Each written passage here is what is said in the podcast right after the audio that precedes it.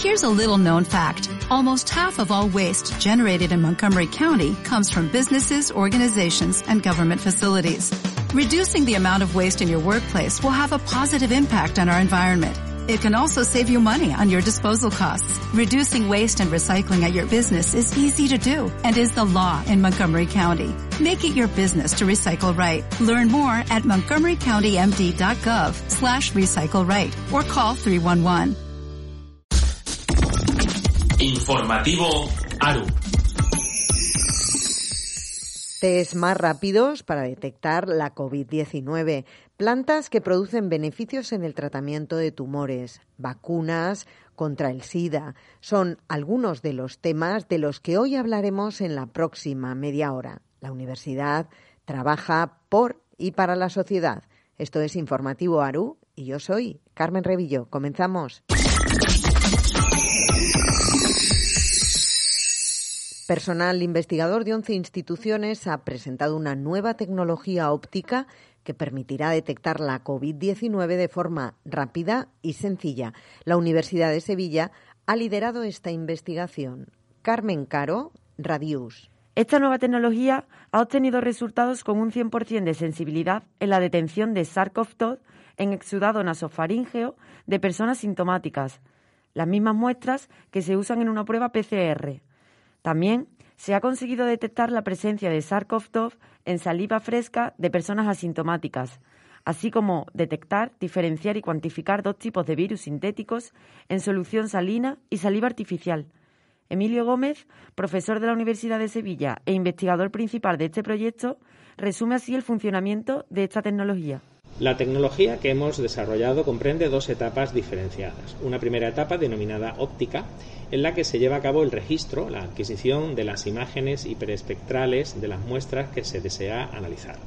Y una segunda etapa, denominada de análisis, en la que eh, estas imágenes se procesan mediante los distintos eh, algoritmos y tecnologías que constituyen el método de cuantificación, de detección de la presencia de virus y su cuantificación. La principal ventaja de esta nueva tecnología con respecto a la PCR radica en la rapidez de procesado de las muestras.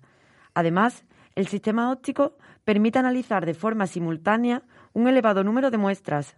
Por ello, en un futuro, los investigadores aspiran a aplicar esta tecnología a espacios de gran afluencia, como aeropuertos, conciertos o espacios expositivos. Las plantas producen beneficios en el tratamiento de tumores. Así se desprende de una línea de investigación liderada por José Manuel Pérez Pérez, director del Grupo de Investigación Genética de la Regeneración y Desarrollo Reproductivo en Plantas de la Universidad Miguel Hernández Delche. Sonia Martínez González, Radio UMH. El director del Grupo de Investigación Genética de la Regeneración y el Desarrollo Reproductivo en Plantas de la Universidad Miguel Hernández, José Manuel Pérez Pérez, realiza una línea de investigación sobre los beneficios de las plantas en mejoras de tumores. El investigador del Instituto de Bioingeniería de la UMH afirma que las plantas son capaces de regenerar los tejidos durante su crecimiento más fácilmente que los animales, y en sus estudios ha encontrado un gen que participa en el control de los tumores en humanos. Es lo que estamos desarrollando nuestra investigación en entender esos mecanismos moleculares que permiten que las plantas regeneren y em, lo hacemos desde el punto de vista de la, de la genética. Buscamos mutantes que estén afectados en el proceso, es decir, mutantes que sean capaces de regenerar más o de regenerar menos. Encontramos un mutante hace unos años que regeneraba muchísimo y cuando llegamos a identificar molecularmente el gen implicado, pues nos sorprendió encontrar un gen que participaba en, la, en el control de los tumores en humanos. Es un gen que eh, regula, digamos, la epigenética de, de estos tumores y, de hecho, se está utilizando como diana terapéutica. Esta línea de investigación tiene varios aspectos interesantes que beneficiarán a la sociedad en el futuro. Eh, mediante el estudio de las plantas podemos encontrar algún tipo de compuestos que están presentes en las plantas que en el futuro podrían, podrían aplicarse para modular la actividad de, esta proteína en, animales. Entonces estamos aún todavía muy lejos de ello, pero creemos que los estudios que estamos llevando a cabo nos permitirán identificar moléculas vegetales que en el futuro podrían ser, podrían ser de utilidad para testarlos en, células animales o en distintos tumores o células cancerosas a largo plazo que, estamos iniciando nosotros eh, aquí en el Instituto de Bioingeniería. Unos estudios que esperan continuar para ampliar los objetivos de proyectos anteriores y entender estos procesos.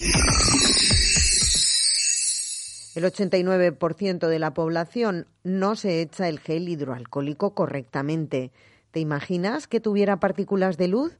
Así sabrías qué zona de tus manos ha quedado mal desinfectada. Pues ya lo ha conseguido personal investigador del Centro de Tecnología Nanofotónica de la Universidad Politécnica de Valencia. Luis Turano, UPV Radio. La desinfección de manos con gel hidroalcohólico es una de las medidas más importantes para prevenir la transmisión de enfermedades infecciosas.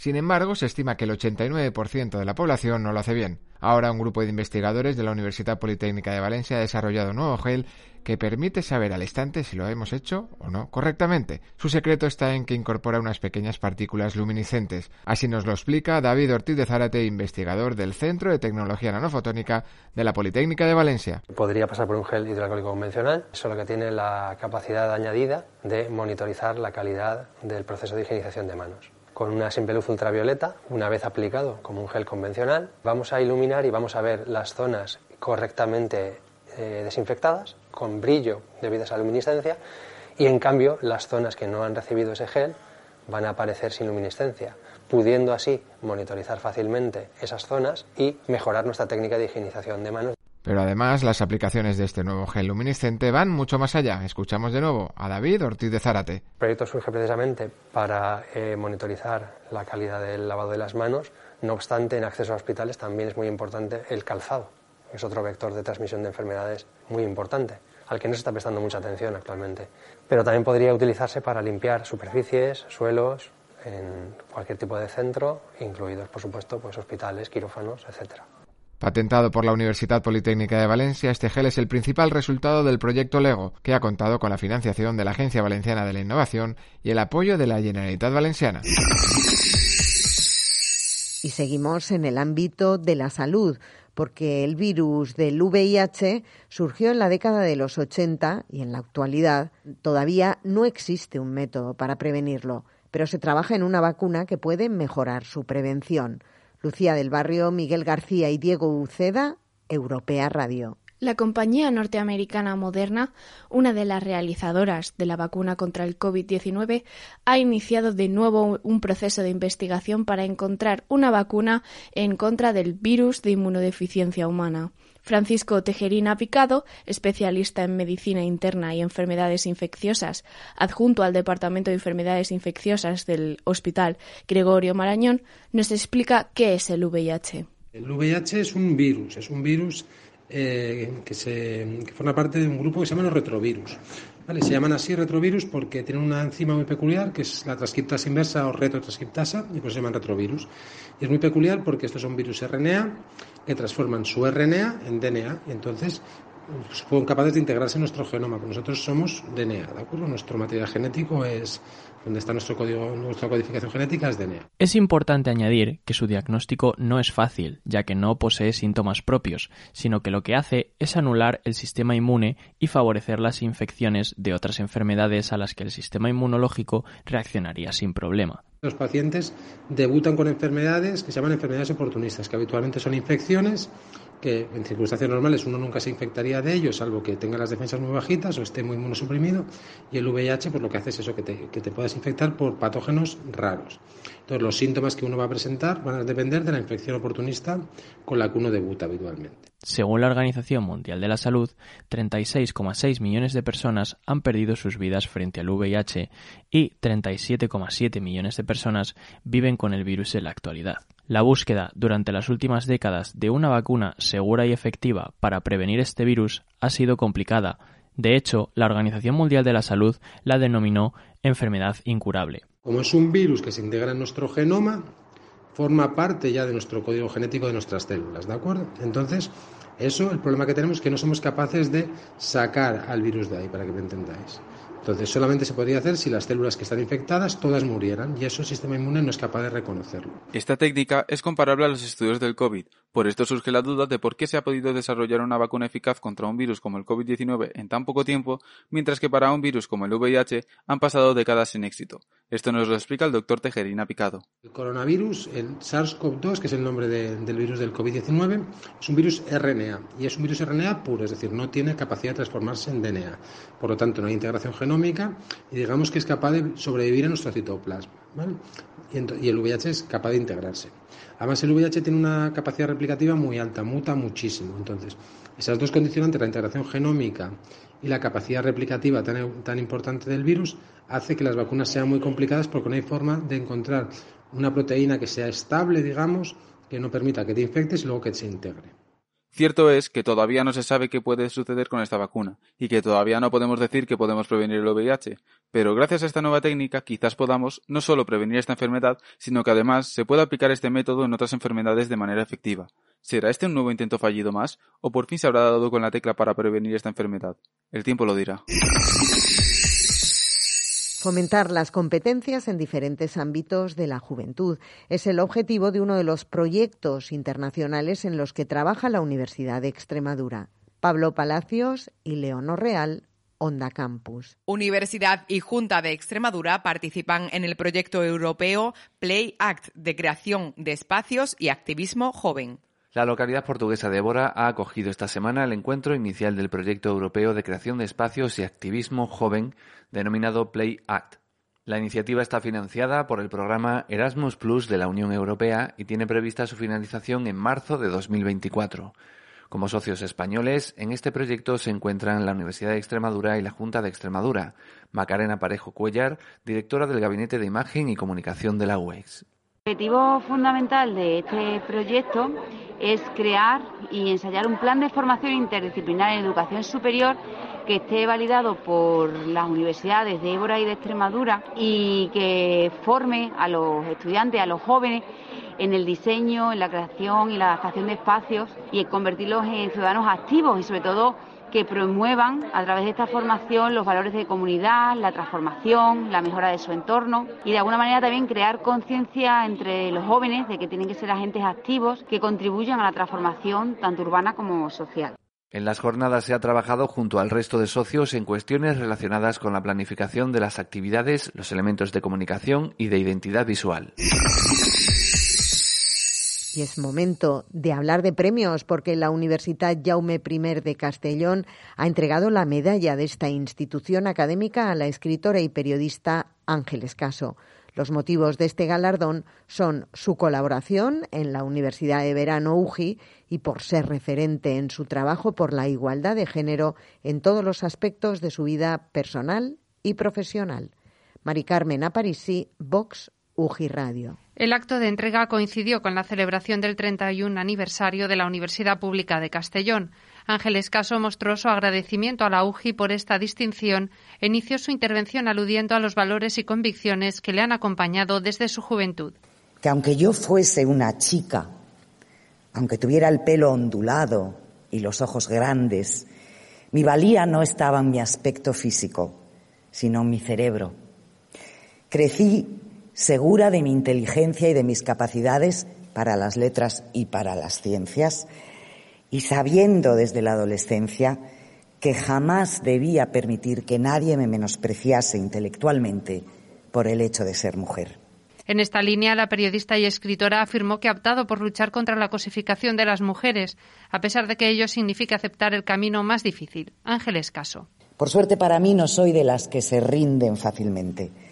Así que, por el contrario, he aceptado a conciencia el camino difícil y no me arrepiento de ello.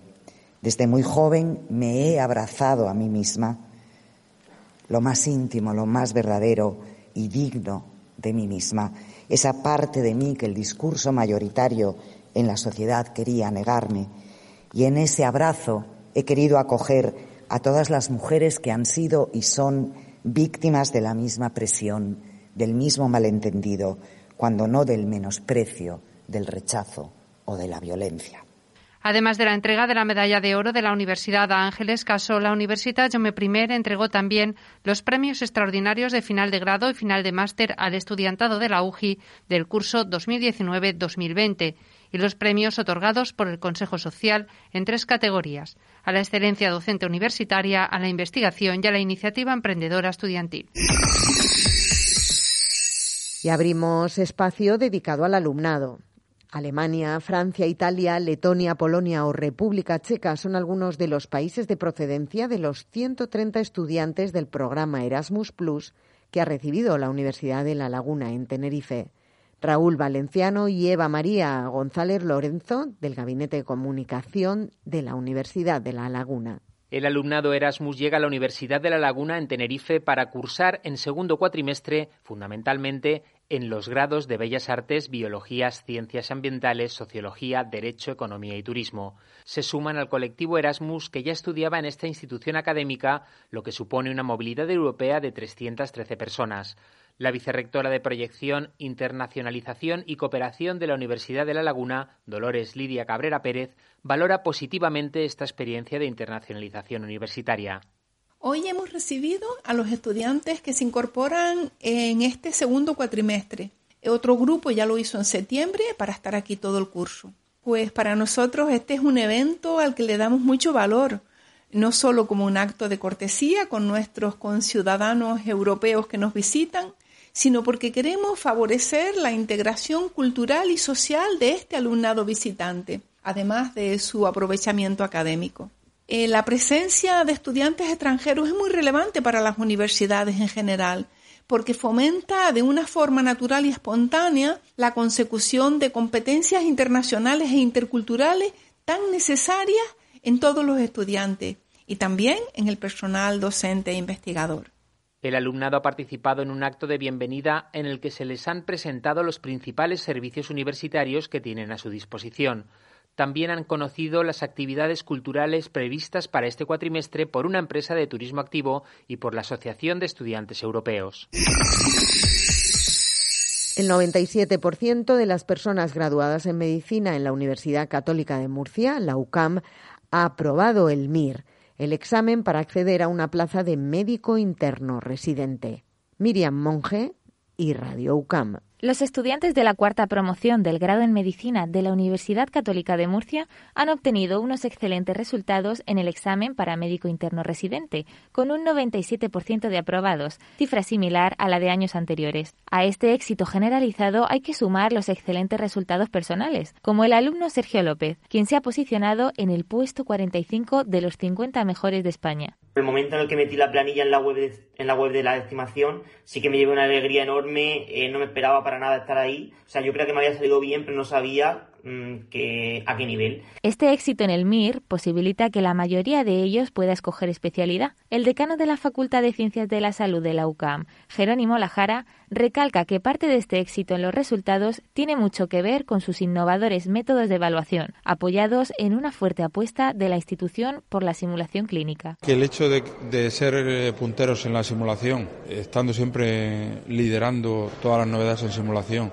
y dándole casi 200 horas de simulación a lo largo de la carrera, hacen que las preguntas que tienen de historia clínica y de casos clínicos pues vayan bien preparados y no tengan tanta dificultad como pueden tener otros. La UCAM se posiciona así entre las 10 mejores universidades de España para estudiar medicina. La última edición del U Multirank, ranking multidimensional que evalúa más de 2.000 instituciones de educación superior de Europa y que está promovido por la Unión Europea, consolida a la UCAM como una de las mejores universidades para estudiar medicina, posicionándola en el top 25 de Europa novena a nivel nacional y la primera de la región de Murcia.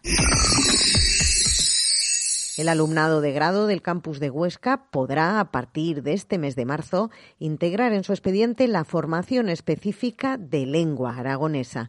La sede ostense de la Universidad de Zaragoza, que imparte un posgrado y una especialidad de magisterio dedicados a esta lengua, oferta ya esta propuesta académica para el resto de sus grados.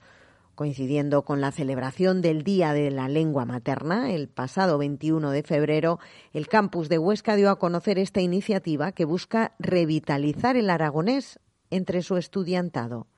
Carlos Peitivi, Radio Unizar. El lunes 21 de febrero fue el Día Internacional de la Lengua Materna creado por la UNESCO en 1999 y en el campus de Huesca de la Universidad de Zaragoza se están llevando a cabo diferentes actos sobre la literatura y la música en aragonés durante los días 24 de febrero y 1 de marzo.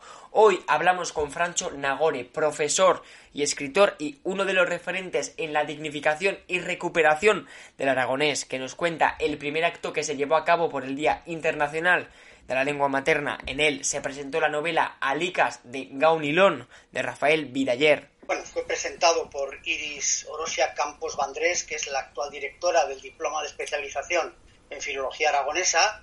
Habló también la vicedecana de Ordenación Académica, Azucena Lozano, y, y luego pues hablaron de la novela José Ángel Sánchez, profesor de literatura, y finalmente el autor. Fue un acto pues muy interesante.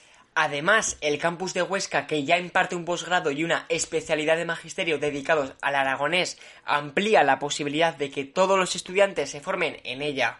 A partir del mes de marzo se cursará para todos los estudiantes del campus una formación específica de lengua aragonesa. Francho Nagore cuenta cómo surge esta propuesta académica o complementaria. Hay algunos que tienen el aragonés como lengua familiar, pero hay otros que no la conocen, no conocen el aragonés en absoluto. Entonces, para facilitar este paso, pues eh, se pensó que sería bueno que existiera una asignatura de iniciación a la lengua aragonesa. En la actividad académica complementaria de lengua aragonesa no se va a partir de ninguna base, se va a suponer que los alumnos no tienen ninguna idea de aragonés, aunque sí, dependiendo del nivel de los alumnos se podrá avanzar más deprisa o por lo contrario partir de lo más esencial.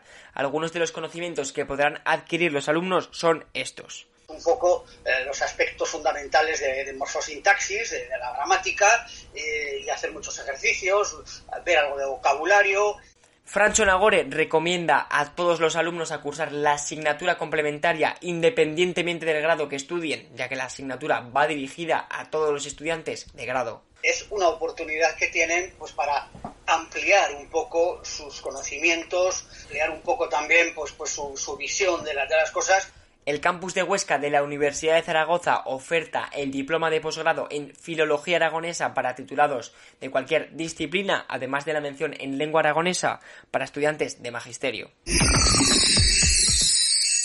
Hoteles para insectos. ¿Te lo imaginas? Pues ya son una realidad. Un grupo del alumnado del doble grado en Biología y Ciencias Ambientales de la Universidad de Navarra ha construido e instalado en el campus de Pamplona dos de estos singulares hoteles. Su objetivo es preservar las especies polinizadoras y animar a tomar conciencia de ellas. Borja Montero Vega y Miguel Rus Rodríguez, Radio Universidad de Navarra.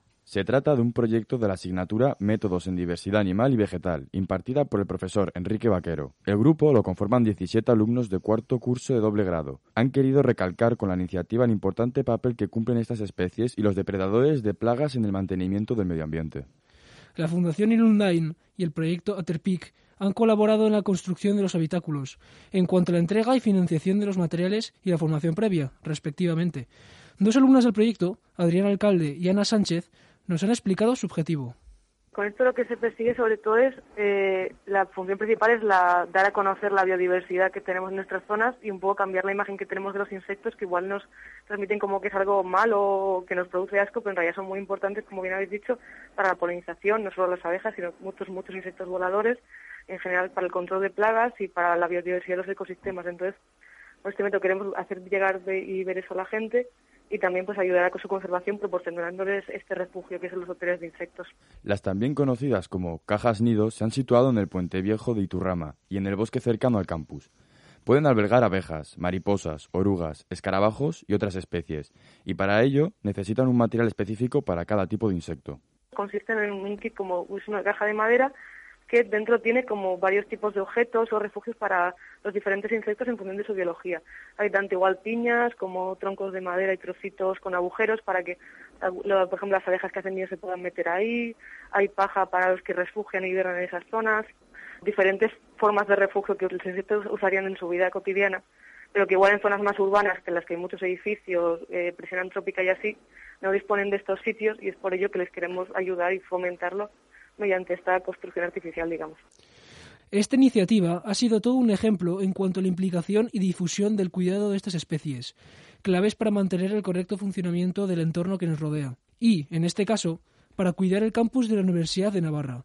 Por ello, las alumnas han querido hacer un llamamiento a todo el personal de la universidad a cambiar la mentalidad y ser más conscientes de la importancia de estos insectos. Sobre todo que sean a fomentar la conciencia y que sean conscientes de la importancia que tienen los insectos en nuestra vida, en la naturaleza y cambiar un poco esa mentalidad de ver algo y aplastarlo o lo que sea porque es como si fuese malo.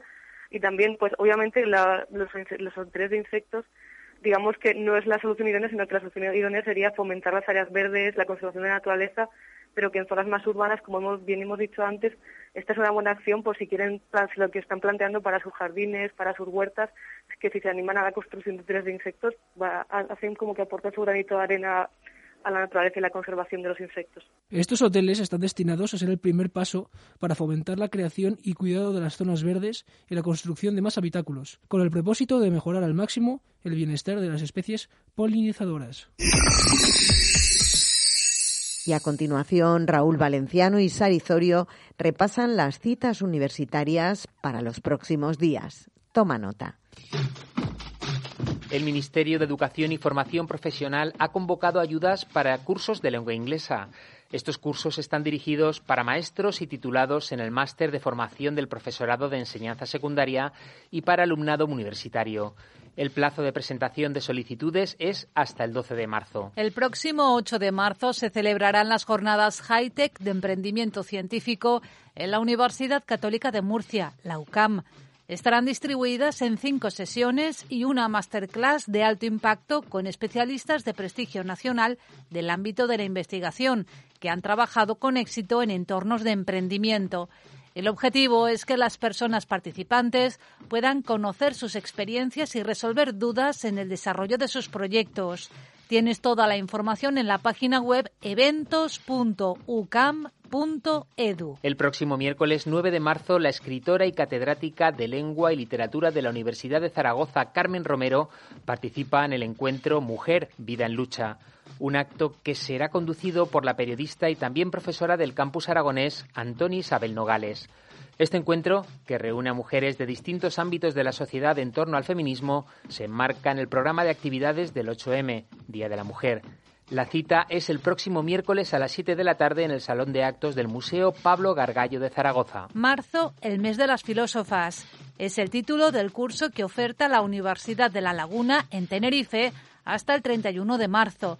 Es una cita en formato telemático organizada por la sección de Filosofía de la Facultad de Humanidades y el Vicerrectorado de Cultura, Participación Social y Campus Ofra y La Palma.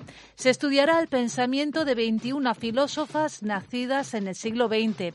Pertenecen a distintas escuelas, continentes y ramas de la filosofía. El Máster Universitario Europeo en Alimentación, Nutrición y Metabolismo de la Universidad de Navarra ha organizado un simposio para debatir diferentes temas relacionados con la industria alimentaria.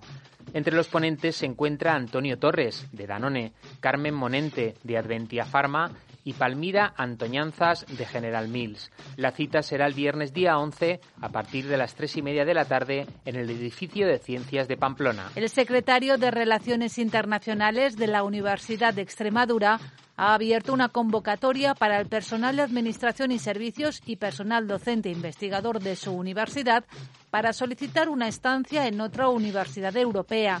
Estas visitas docentes y formativas se podrán hacer de forma presencial o virtual y deberán realizarse antes del 31 de mayo. Y aquí llegamos al final por hoy, con un deseo de paz más fuerte que nunca. Gracias por estar ahí al otro lado escuchándonos con atención, algo que ha sido posible gracias a que Sarizorio controla en realización desde UPV Radio en Valencia y gracias, por supuesto, también a la colaboración de las emisoras reunidas en la Asociación de Radios Universitarias, ARU. Quedamos la próxima semana a la misma hora. Hasta entonces, ya lo sabéis, que lo urgente no quite tiempo a lo realmente importante. Sed felices. Adiós.